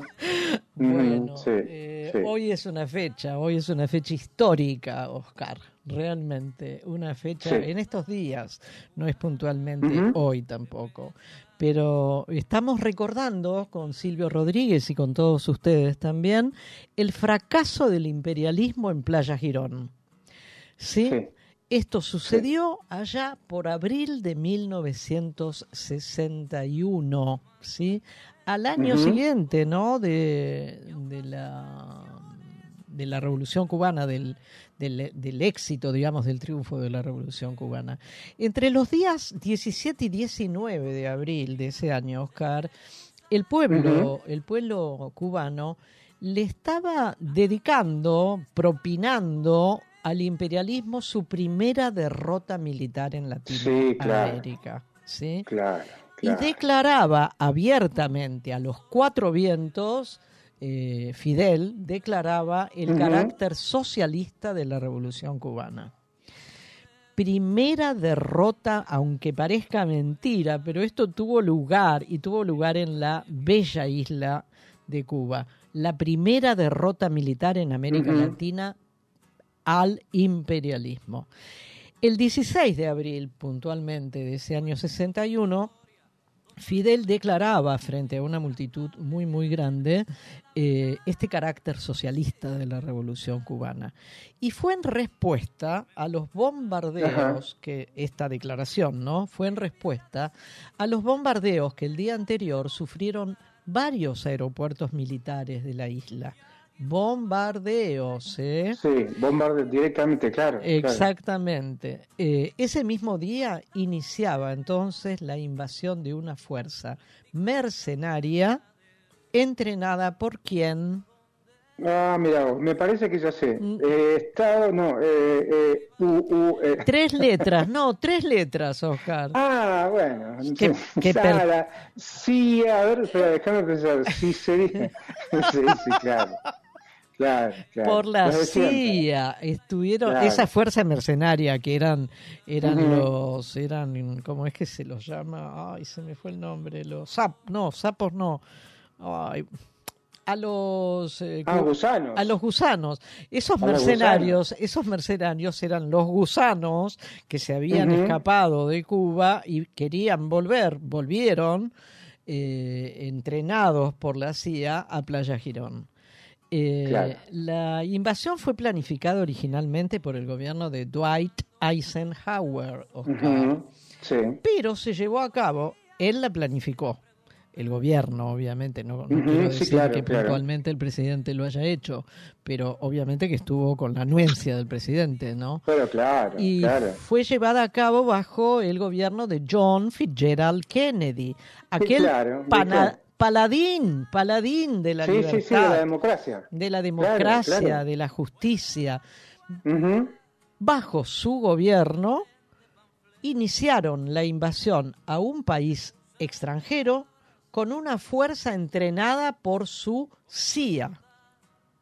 Claro. No encaja el paladín de la democracia y de la libertad con todo esto. Pero así fue, así fue, Oscar. Exacto. Eh, en el gobierno de John Fitzgerald Kennedy se llevó a cabo esta invasión. Eh, por el curso que había tomado la revolución. ¿Por qué decidió el gobierno de Estados Unidos, tanto el de eh, Dwight Eisenhower como el de Kennedy? ¿Por qué decidieron iniciar una invasión? ¿No? Y todo, todos estos mercenarios, gusanos entrenados por la CIA. porque, bueno, la revolución que había derrocado a Fulgencio Batista en el, año anterior, había tomado un cariz para el gobierno de Estados Unidos que no lo soportaron, Oscar. No, claro. ¿Cuál era ese cariz? Se nacionalizaron las empresas norteamericanas que, estaban radicadas en Cuba. Entre esas empresas había refinerías de petróleo, nacionalizados, centros azucareros, compañías de teléfonos, compañías de electricidad. Todo esto se había nación, eran todas empresas de Estados Unidos y el gobierno de la Revolución Cubana lo nacionalizó. Y le dijeron, goodbye, yankees. Claro, claro, Esto los enojó, los enojó los alteró, les alteró los nervios y decidieron organizar esta invasión con los mercenarios cubanos llamados gusanos y el entrenamiento, obviamente que de muy buena calidad, pero no le sirvió, de la CIA. Eh, no le alcanzó. No. Bueno, y como, como final para volver a seguir, para, mejor dicho, para seguir escuchándolo a Silvio Rodríguez, podríamos afirmar junto con muchos historiadores que la derrota de esta invasión a Bahía, Bahía de Cochinos, la playa es Girón. Bahía de Cochinos. Y la, bahía, la entrada del mar es la Bahía de Cochinos, merece ser recordada como una de las grandes gestas revolucionarias de las masas explotadas de nuestro continente. Exactamente. Bueno, te, te anoto algo cortito.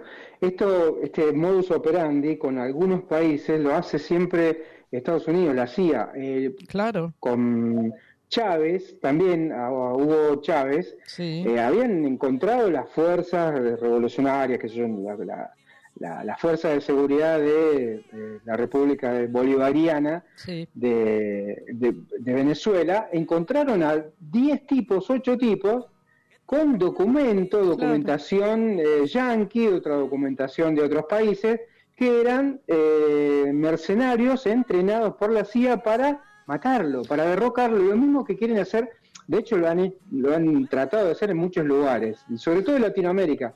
Pero es un modus operandi que tiene este gran país del norte claro. Eh, cuando no se anima a, eh, o no tiene las condiciones para invadirlo militarmente, como pasó en otros lugares del mundo. Bueno, Pero no eh, le, como dijiste vos, no le alcanzó, no le sirvió. La década del 70 para poner una, digamos, un, un mm. marco histórico, la, la, década del 70 estuvo caracterizada por todas las dictaduras en Latinoamérica y todas organizadas, entrenados por la CIA.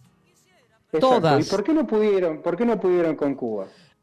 Gran, gran pregunta, Yo, yo, yo creo, yo creo que porque la gente tiene conciencia. Claro. La gente está, eh, está digamos, al tanto de todo. es una gente... Gran pregunta, Oscar. Gran pregunta. ¿por, qué pasa en otros lados y ahí no pasó? Y no va a pasar. No. No va a pasar. De todas las maneras del mundo, con los bloqueos que hay de, tantos años, no pasó, no va a pasar. Bueno, hay una conciencia social que no hay en otros lugares. Totalmente, totalmente. Por eso amo Cuba y amo a los cubanos. Seguimos escuchando un poco más a Silvio Rodríguez y vamos a, vamos a la tanda. A la tanda. Dale.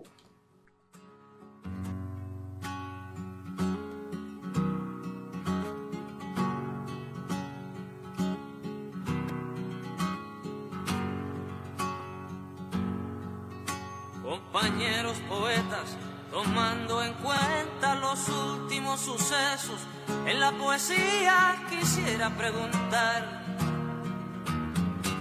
me urge. ¿Qué tipo de adjetivos se deben usar para hacer el poema de un barco sin que se haga sentimental? Fuera de la vanguardia evidente panfleto, si debo usar palabras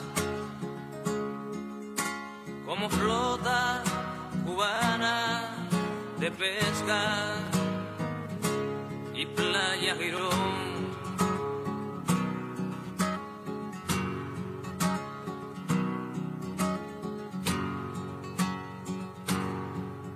Compañeros de música, tomando en cuenta esas politonales y audaces canciones, quisiera preguntar,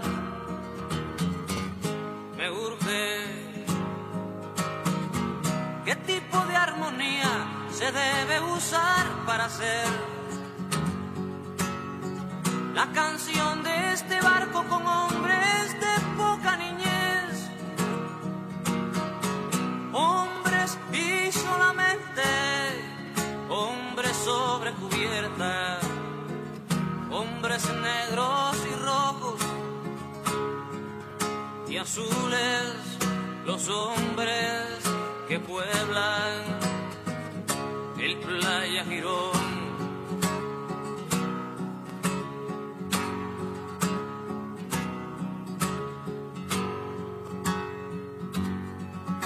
Compañeros de historia, tomando en cuenta lo implacable que debe ser la verdad, quisiera preguntar, me urge tanto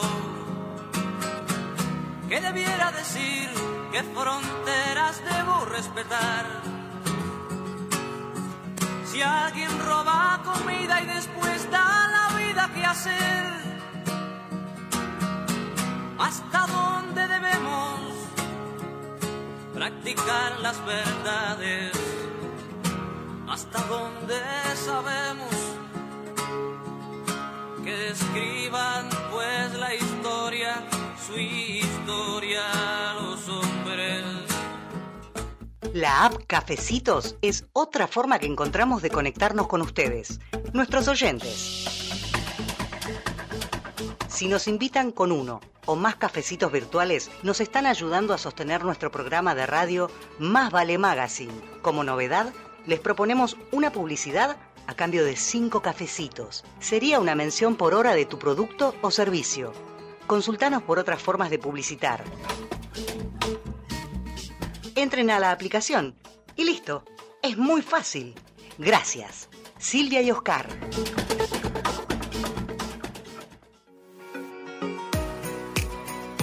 Limindar Sociedad Anónima. Es una empresa argentina que opera desde 1982, dedicada a la fabricación y comercialización de lubricantes especiales y productos químicos para industrias y elabora para terceros productos químicos para el mantenimiento de piscinas, desarrollo de nuevos productos de acuerdo a las especificaciones del cliente, sustitución de importaciones, asistencia técnica pre y postventa. Limindar Sociedad Anónima. Planta industrial y laboratorio, Camino General Belgrano 2041, esquina Bonorino, Lanús Este, Buenos Aires. Para más información ingresar en www.limindar.com.ar.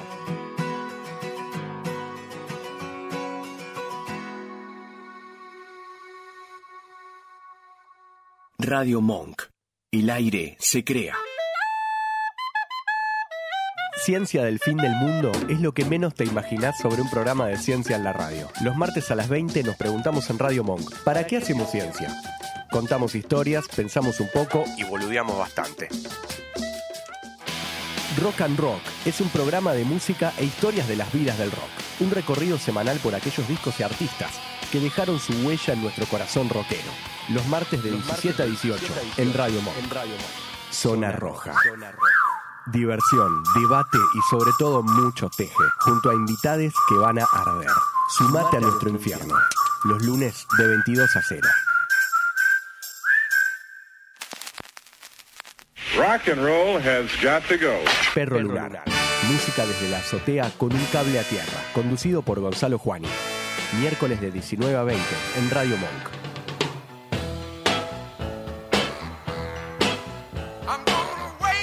Escuchanos en www.radiomonk.com.ar o descargate nuestra app, disponible en Play Store como Radio Monk. Acá estamos otra vez, Oscar, y todos ustedes, que esperamos que estén todos del otro lado y que nos sigan acompañando. no se muevan, ¿eh? No, no, no. No, se me, salvo que vayan al baño, este, pongan más fuerte la radio. No, no, no, no, y que se queden ahí hasta el final. bueno, igual la radio, la radio permite, permite que uno haga otras cosas. bueno. Eh, es maravillosa, sí, sí, sí. Sí, sí, sí, sí. No es visual, así que, o sea, es mucho más visual que muchas cosas en la televisión. Decime, Oscar, vos uno que... usa la cabeza para otras cosas. Vos que sos, vos que sos varón, eh, ¿Qué tenés que ver con el color celeste? Eh, no, nada. ¿Nada? El color, no, nada. Lo que te puedo decir es que hay alguna gente, este, en este caso una, una tal Cynthia Houghton, que es ah. presidenta del Consejo Social, la presidenta del Consejo Social de Cava. Esta mujer este, estuvo con los pañuelos celestes, es evangelista, y presentó, eh, este, este tema lo tocamos ya, pero no había llegado a esto todavía cuando empezamos a hablar. Eh, recordamos que en su momento la reta la tentó, ella tuvo reuniones para meterla en el equipo. Bueno, eh, el trasfondo de esto, yo creo, que es eh, político electoral, puntualmente. ¿Por qué? Porque representa a las iglesias evangélicas que tienen un sesgo, en general, no todas, bastante parecido a lo que cree eh, Cynthia Houghton. Y, viste, hay una cuestión bastante verticalista en las iglesias, que cuando el pastor da una opinión, el, digamos, el, el, evangelista le cree, le cree, o por lo menos lo toma muy en serio. Porque me dijo el pastor, yo conozco gente evangelista ah. eh, discutiendo con algunas cosas, Mira, me dijo el pastor, este, el pastor dice, porque en la Biblia dice, bueno, ¿esto qué, qué, qué, qué, trasfondo tiene? Que al tener el voto evangelista, eh, se asegura un caudal interesante de votos. Por eso yo creo que es político y es, este, todo, bueno, todo es político, pero es más electoralista que otra cosa. Eh, por eso la pone a Cynthia Houghton en este lugar. ¿Podés repetirme, por, favor, podés decir qué cargo ocupa esta señora? Porque ella fue diputada en algún momento. Sí, fue diputada, sí, sí, sí. sí, ¿Y ahora, qué es? Presidenta, presidenta del Consejo Social de la Ciudad Autónoma de Buenos Aires. ¿Qué es el Consejo Social? Eh, no sé, el Consejo Social, este, supuestamente se habla de problemas sociales, de, pobreza, de discriminación, y ponen a alguien ligada con el eh, evangelismo, digamos. ¿Para qué sirve? ¿Para qué sirve? Bueno, supuestamente se trata de políticas que tienen que ver con los pobres, porque que trata de proteger al pobre, al que vive en la calle, al que está discriminado. Ah, ah. Eh, o sea, ella, ella va a implementar políticas. Claro, exactamente. Ella seguramente da a, referencia, le muestra proyectos y no sé qué, lo, votan o no, porque digamos también que este, no hace falta que le voten nada, además de que tienen mayoría propia, porque lo hacen por, decreto. En este caso lo hizo así. Lo, hizo así, Cintia Houghton hizo un 0800 vida. ¡Ah! Eh, bueno, eh, ese el acuerdo lo tiene con el Ministerio de Salud de la Ciudad de Buenos Aires, con la excusa de garantizar el funcionamiento de la ley eh, 27.611, que es conocida como la ley de los mil días. La ley de los mil días está muy buena porque eh, acompaña a la mujer cuando está embarazada, cuando tiene, que el Estado tiene que hacerse cargo porque hay gente que no tiene, no tiene manera económica de solventarse. Entonces, bueno, esto está bien, pero en el fondo está el sesgo este antiderechos que tiene esta gente. ¿Por qué? Porque no están a favor del aborto. ¿Sabes que eh, este número mil que dijiste recién, los mil días, me parece bien, porque es, un poco más de tres años en realidad. Claro, eh, claro. Hasta el tercer año de vida del niño, digamos, que son los primeros años los más delicados, siempre y los más complicados, digamos, en atención y demás. Pero me asocié, esto es como asociación libre nada más, eh, asocié el número mil de los mil días con los mil pastores con los que se reunió ella con ah, el con el jefe de gobierno. Sí, sí, sí, sí, sí, sí, sí, sí. Eso fue hace un tiempito, pero todo viene en esto.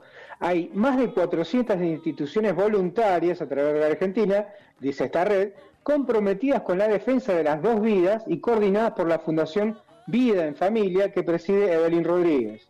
Se encarga de acompañar, cuidar y contener a toda mujer que atraviese un embarazo inesperado o vulnerable las asociaciones que acompañan esta red son conocidas como antiderechos. Pero, una de ellas es, eh, Alianza Cristiana de Iglesias Evangélicas. Digo, ¿el 0800 ¿Mm? para qué es? Para que la gente llame y eh, le dan una, eh, digamos, una ayudita. un acompañamiento, una palabra de ayuda. en realidad lo que tratan de hacer es que no aborten. Obviamente. la, idea, la idea es esa. Eh, bueno, no seamos, no seamos ingenuos. No, no, no, es que es eso, es eso.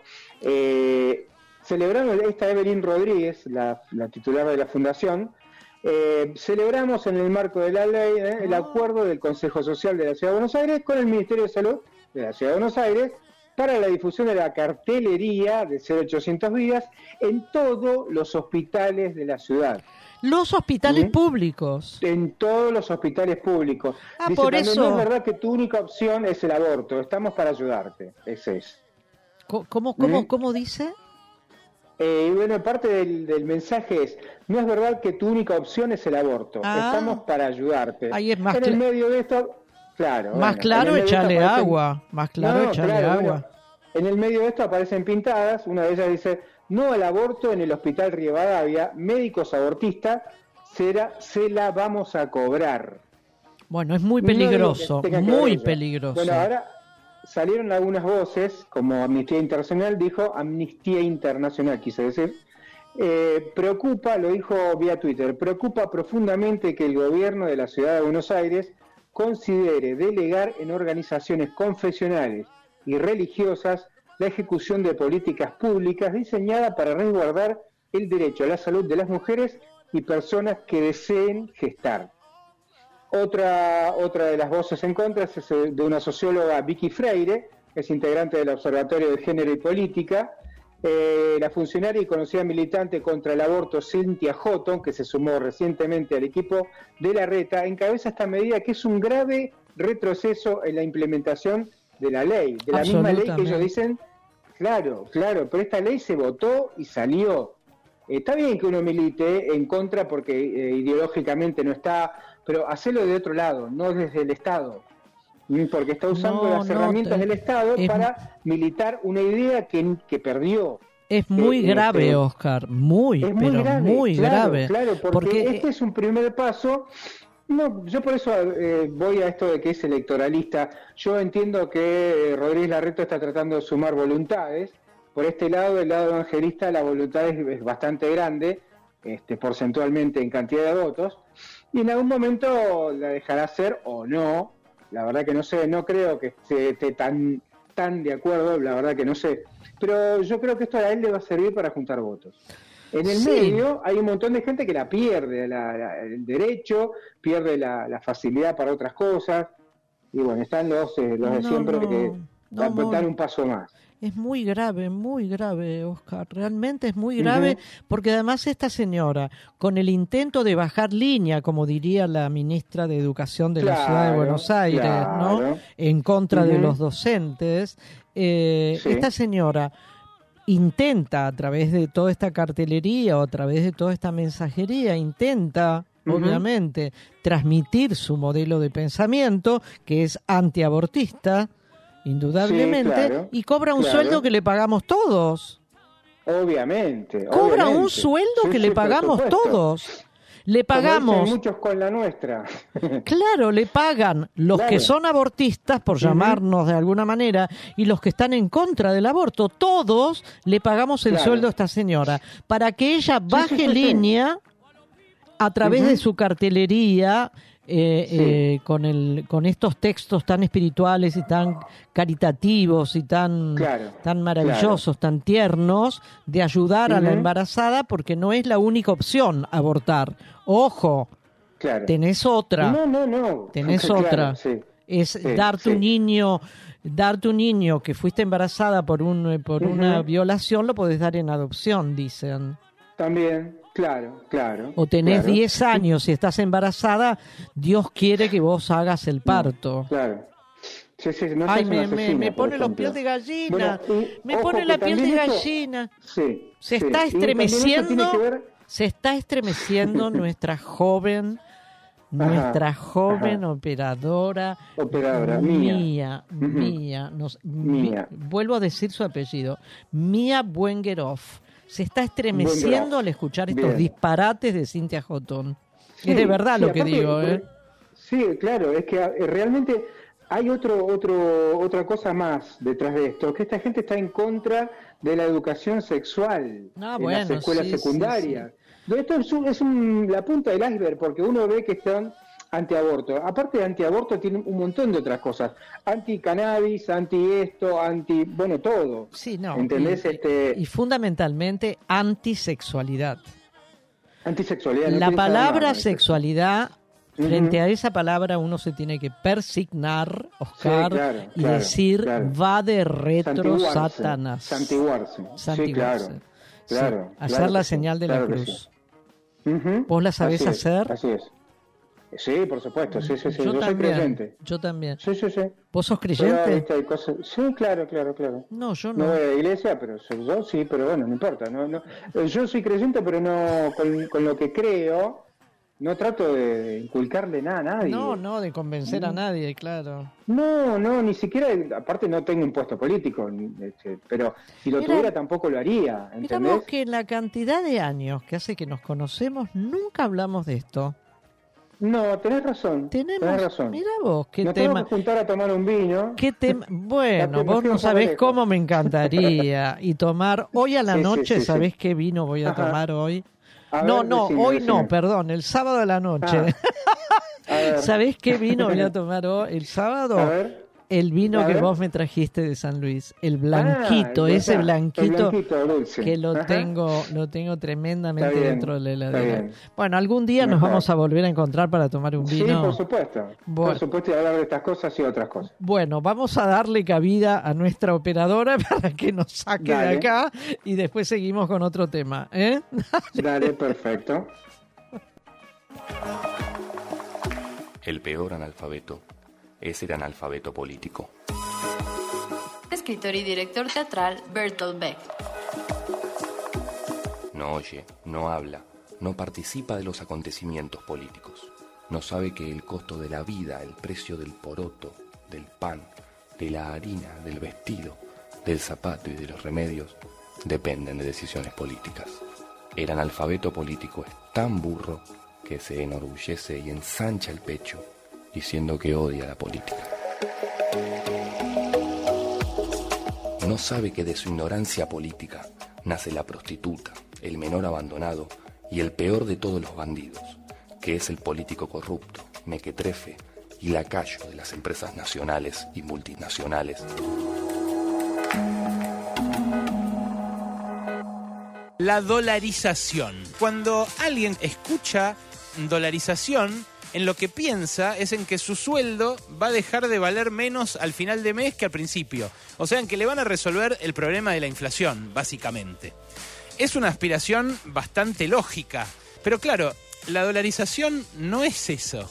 La dolarización eh, es eh, una medida que implica básicamente renunciar a su política monetaria. No resuelve el problema de la inflación. Estuve con un ejecutivo importante de un banco al cual sus mandantes en la casa matriz le preguntaron qué onda si ganaba mi ley. Y el tipo dijo, bueno, habría una inflación del 4.500% este año, por ejemplo. Y el otro le dice, ¿pero cómo este año? Si eh, el gobierno empieza el 10 de diciembre, sería el año que viene. No, explicó eh, el economista. Lo que pasaría si Milei obtuviera cerca del 30% de los votos en las PASO, por ejemplo, y eh, hubiera una interna peleada en eh, Juntos por el Cambio y en el Frente de Todos, es que ya empezaría el mercado a intentar adelantarse a la dolarización de la economía. Se desataría primero una corrida cambiaria. La cuenta que hay que hacer es la siguiente, la sacó la Fundación Fundar si vos dividís las reservas que hay en el Banco Central solamente por la plata que hay en circulación en la calle, habría que dolarizar a un tipo de cambio de dos mil pesos. Y todos compraríamos dólares a todos los valores hasta dos mil. Pero después empezarían a vencer los plazos fijos en los bancos. Entonces la gente empezaría a sacar el plazo fijo en pesos y a cambiarlo también en dólares eh, para que no se lo cambien a un tipo de cambio de 2.000, los cambiaría a cualquier precio menos que 2.000. Pero si vos haces la cuenta de dividir las reservas que hay en el Banco Central, lo poquito que queda en el Banco Central, por la cantidad de pesos y le sumás la cantidad de pesos que hay en plazos fijos y en otros pasivos remunerados en los bancos, la cuenta te da 8.000. Y en el medio quebrarían bancos, porque los bancos no podrían responder a la sacada, al retiro de todos esos depósitos. Y a esa corrida bancaria después le seguiría una corrida contra los bonos de la deuda. Porque lo que dirían los tenedores de bonos es yo tengo un título que es en pesos y el peso no va a existir más. Entonces se precipitaría probablemente un nuevo default. Vas a ganar en dólares. Alguien que gana 200 lucas. Eso al tipo de cambio oficial son poner unos 900 dólares. Al tipo de cambio paralelo son 500 dólares. A un escenario eh, como el de la dolarización de mi ley, si sale bien, que se vaya a 4 mil pesos, pasaría a cobrar 50. Y si pasa a 8 mil, 25. Bueno, estoy asustada, Oscar, de verdad. Sí, sí. es, para asustarse, ¿no? Es que uno escucha tanto a este energúmeno y hay muchos otros que le creen, ¿no? Estamos hablando de mi ley. Eh, no, yo quiero ganar en dólares así, no eh, gano siempre lo mismo, no pierdo plata contra la inflación. Hay lo que es básico, no hay cantidad de pesos. Primero que lo, primero de todo que es este, dejar la soberanía monetaria en manos de los problemas que pueda tener Estados Unidos, porque el único que hace billetes de dólares es la Casa de la Moneda de Estados Unidos. Nosotros no tenemos manera de tener billetes. O sea que hay que comprar esos billetes. Los billetes de los pesos que andan dando vuelta por el país no alcanzan. Y otra, hay un montón de otras cosas que no son billetes, que son títulos, que son cosas que están expresadas en pesos. La van a eh, tener que pasar a dólares. Yo te agregaría que además de comprar, ¿no? Entre comillas, digamos, los dólares, porque no los hacemos, también se le pueden pedir al FMI. Bueno, esa era otra de las...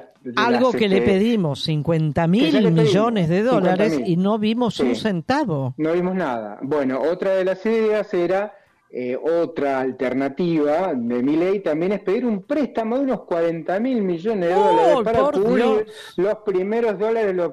no, es una locura. No, es, es delirante. ¿Y con qué, lo, con qué los dólares que compramos, con qué los pagamos?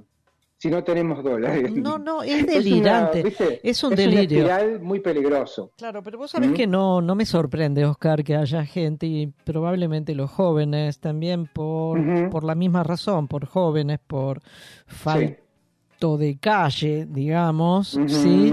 Eh, sino además porque recuerdo el hueveando que nos pusiste hoy, ¿sí? Este del dólar blue, el dólar de, tanto color, y si lo compro el azul, ¿qué me va a pasar? Si en realidad el de la cara chica, pero azul de cara chica, eh, o el de cara grande verde. En ese universo de pensamiento que, como bien decís vos, no es joda, es de verdad ese tipo de audios. No, no, eso se lo dice de verdad. O sea, que hay personas que dicen esto, que piensan esto, no me sorprende, ¿no? Esta, e, esta digamos, este, esta manera de pegar de mi ley y de este discurso delirante en cierto sector de la, de la población. No me sorprende porque son capaces de pensar algunos de que el dólar es azul. Sí, bueno, claro, claro.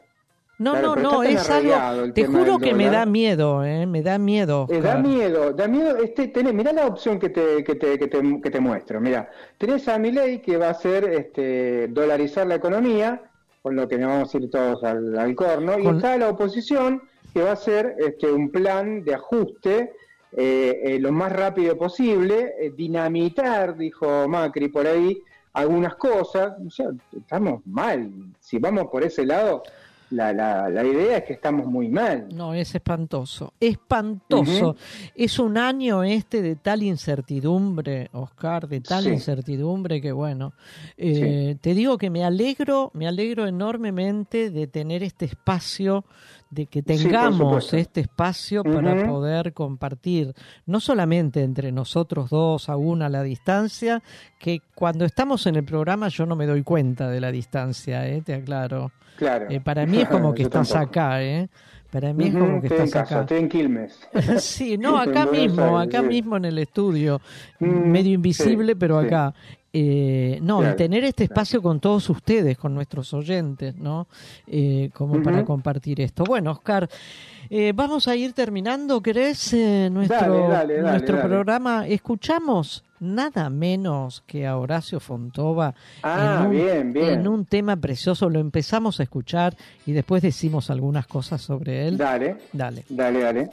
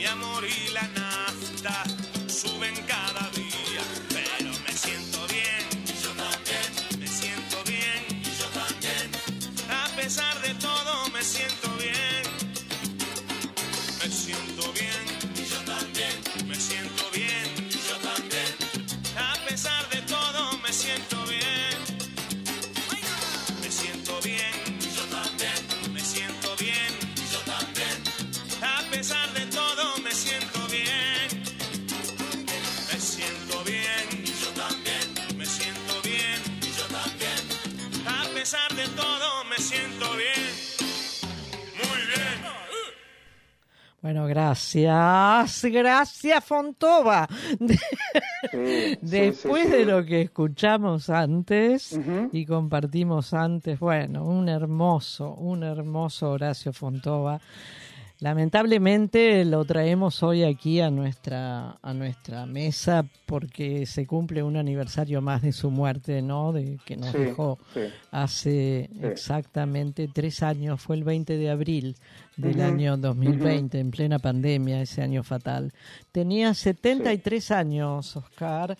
¿Y qué podemos sí. decir de este hombre Uh, que yo fue? vos sabés que me acuerdo, el personaje se hizo muy popular con eh, Ginsburg en Peores Nada, ese, ese programa de sketch. Sí. Eh, y él hacía un, per- un personaje de mujer. mujer con bigote, Sonia Braghetti. Ay, llamaba. no, sí, era divino. Y le decía, sí, sí, sí, le decía a Ginsburg, le decía Don Johnson, que en esa época estaba División Miami, Don Sí. Johnson era un galán, Un súper un actor lindo. de esta serie policial, claro. Sí, súper y le decía lindo. Don Johnson, bueno, pero sí, era muy, No, gracioso. era No, muy un hermoso, un hermoso. Fue multifacético porque todas las Sí. facetas que tocó las hizo Sí. bien con, con arte, músico, actor, humorista, dibujante. No, no, no, Sí, no, no, también, divino. claro, claro. ¿Sabés que en una oportunidad tuvo que integró el grupo este Lelutier, reemplazando nada menos que a, a Daniel Rabinovich en una, Claro. en una oportunidad. Bueno, un, un divino. Vos sabés que Soledad Silveira, que fue una, importante amiga de él, dijo que fue histriónico, popular y un atorrante maravilloso.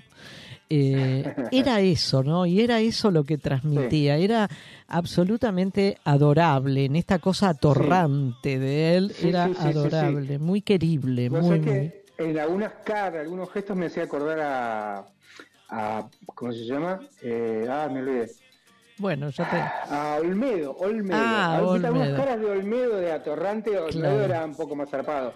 Pero este, este hombre tenía esas caras de Atorrante, esas posturas, pero era, era muy, muy. Llegaba mucho la gente. Yo, Eso sí. cualquiera tiene, ¿eh? Si me das a elegir entre Olmedo y Fontova, yo me quedo toda la vida con Fontova, Mm, ¿eh? sí, en realidad. sí, sí, pero claro, sí, claro. sí, sí, porque me parece que Claro, es mucho más completo. Era. muchísimo más completo No, y por supuesto. eh, qué sé yo, para mí era muy muy querible. Yo nunca tuve como demasiada buena onda con Olmedo, en realidad, lo confieso, pero algún que otro personaje me gustaba, por ejemplo, esos dos actores, ¿te acordás Borges Ah, y, sí, sí, Borges y Álvarez. y Álvarez, esos dos, Álvarez, ese claro. sketch, ese sketch sí me parecía de lujo, de lujo Muy gracioso, directamente. sí. Sí, Pero el Mano Santa, el Mano No, bueno, ese ¿sabes no me era? gustaba. Era No. Ese humor, humor que tiene que ver, que hoy por hoy ese humor no, no correría. No, no existe. Está cancelado completamente. Bueno, volvamos a Fontova, porque es de él que Dale, queremos hablar en realidad. Eh, bueno, compuso además, bueno, esto que decíamos que era músico. Esta Me Siento. Bien, bueno, es un clásico directamente. Es Sí, un claro, clásico. claro. Además te levanta, te levanta el alma como Sí, que sí, sí, a pesar de que la nafta aumenta y todo aumenta, me siento bien, me siento bien. Bueno, hizo, compuso canciones, te decía, ¿no? Esta de Me siento bien es sí. de un álbum que se llama Fontova y sus Y sobrinos. sus sobrinos. Claro, Exactamente. claro. Y Claro. obtuvo premios, actoralmente hablando, obtuvo premios, eh, una nominación a los premios ACE por, eh, por un personaje, el Castro de José, en una zarzuela. Eh, en eso unificó, mira vos, unificó la música lírica con el teatro, en realidad. bueno, eh, también, obtuvo, también obtuvo dos Martín Fierro por este personaje inolvidable de Sonia Braghetti con bigotes, con bigotes y pelos en el pecho. No, no me acuerdo. era hermosísimo. Bueno, el programa era Peor es Nada, ¿te acordás? Claro, de, claro. De Jorge Ginsburg. También, qué, qué, qué, buen programa fue aquel. Qué, qué tipo, qué tipo tan creativo era Jorge Ginsburg. Sí, y es de los dos la música del, del programa. Sí. Bueno, este eh, hombre, no sé si le ibas a decir, pero fue ilustrador de la revista El Expreso Imaginario. Ah, mira. También, Fontova. Mira. Fontova, mirá vos, tenía una banda de, antes de eh, Fontova y sus sobrinos. Sí. Eh, patada de mosca. no, no, no, no. Patada de mosca. Vos sí, un dúo con Nahual, bueno es otra ah. cosa, pero sí, muy, muy querible. Bueno, también incursionó en el cine, podemos decirlo también. Sí, también, eh, también, claro, Ocho películas hizo en el cine. Oh. ¿Te acordás de La Peste? La Peste, el regreso de Peter Cascada y Mete Gol, Mete Gol, que fue la primera película 3D en la Argentina. De animación. De animación. en 3D que la dirigió Juan Carlos, este, Juan José, perdón, Campanella. Así que bueno, eh, un, un, tipo, un tipo inolvidable, verdaderamente, inolvidable. Bueno, nos despedimos eh, con este recuerdo y nos encontramos eh, gracias a todos ustedes, nuestros oyentes, que estuvieron allí. Gracias, mía. también. No, eh, gracias, eh, no gracias de mi parte, gracias a Mía. A Mía, Mía. Buen get Gracias mías. bueno, nos vemos y nos escuchamos el próximo jueves. Chau, chau. Perfecto, besos, chau. Me siento bien